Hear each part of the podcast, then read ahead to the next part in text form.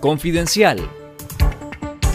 Esto es Confidencial Radio, las noticias con Carlos Fernando Chamorro y los periodistas de Confidencial y esta semana.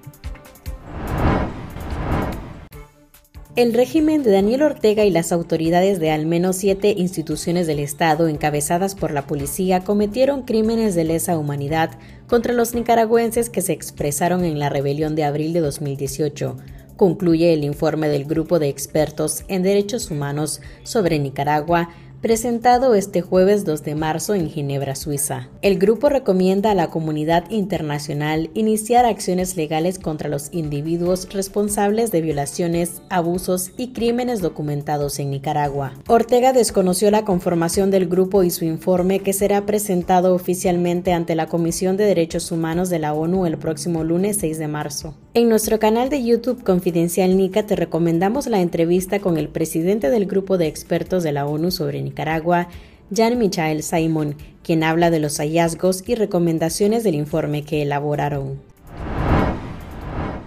La Procuraduría General de la República llamó a sus oficinas a los ocupantes de las viviendas que fueron ilegalmente confiscadas a un grupo de ciudadanos despojados de su nacionalidad por el régimen de Daniel Ortega y Rosario Murillo, para formalizar con el Estado su estatus ocupacional. El régimen declaró apátridas a 94 nicaragüenses el pasado 15 de febrero y ese mismo día confiscó 16 viviendas del complejo habitacional Amazonia, ubicado en Reparto San Juan en Managua. En este complejo habitaban Sofía Montenegro y Azalia Solís, dos de las nicaragüenses despojadas de su nacionalidad.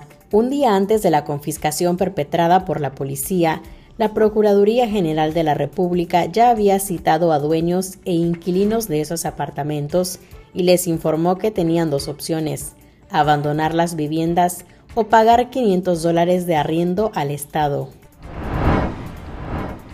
El presidente de Costa Rica, Rodrigo Chávez, y el de Ecuador, Guillermo Lazo, rechazaron este miércoles la agresión de Rusia a Ucrania y las acciones del gobierno de Daniel Ortega para retirar la nacionalidad a más de 300 ciudadanos. Costa Rica y Ecuador hicieron un llamado a Nicaragua para llevar a cabo las reformas necesarias en el sistema político que garanticen el respeto pleno a los derechos humanos y a la libre participación de la oposición en los procesos políticos, sin temor a represalias contra su integridad o cualquier otro tipo de amenazas que coarten la libertad. Ambos países además expresaron su rechazo a la privación de la nacionalidad para ciudadanos nicaragüenses por parte del régimen, pues contravienen las normas del derecho internacional. En las fronteras norte y sur de México surgen escuelas para los niños migrantes en un esfuerzo para que no pierdan su derecho a la educación tras meses a la deriva en medio de las restricciones migratorias. En Ciudad Juárez, en el límite de México con Estados Unidos, cientos de menores de edad de Nicaragua, Guatemala, El Salvador, Honduras e incluso del sur de México siguen estudiando el nivel básico desde septiembre pasado en la escuela primaria Pascual Ortiz Rubio. Los niños son certificados para que sigan sus estudios en Estados Unidos o su país de origen, explicó a la agencia F. Dora Espinosa, directora del plantel educativo. En Nicas Migrantes de Confidencial Digital, lea el reporte completo.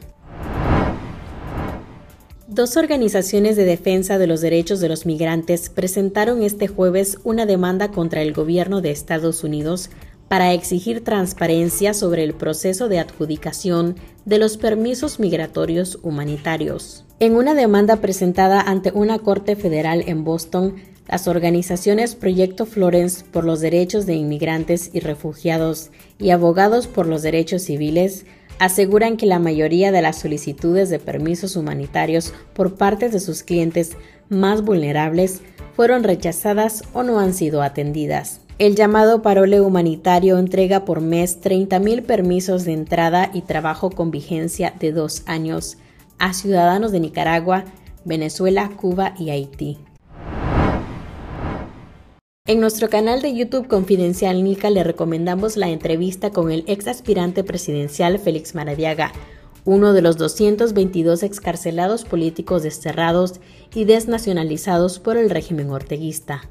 Entre más oscura era esa celda, más fuerte era para mí la luz de la fe.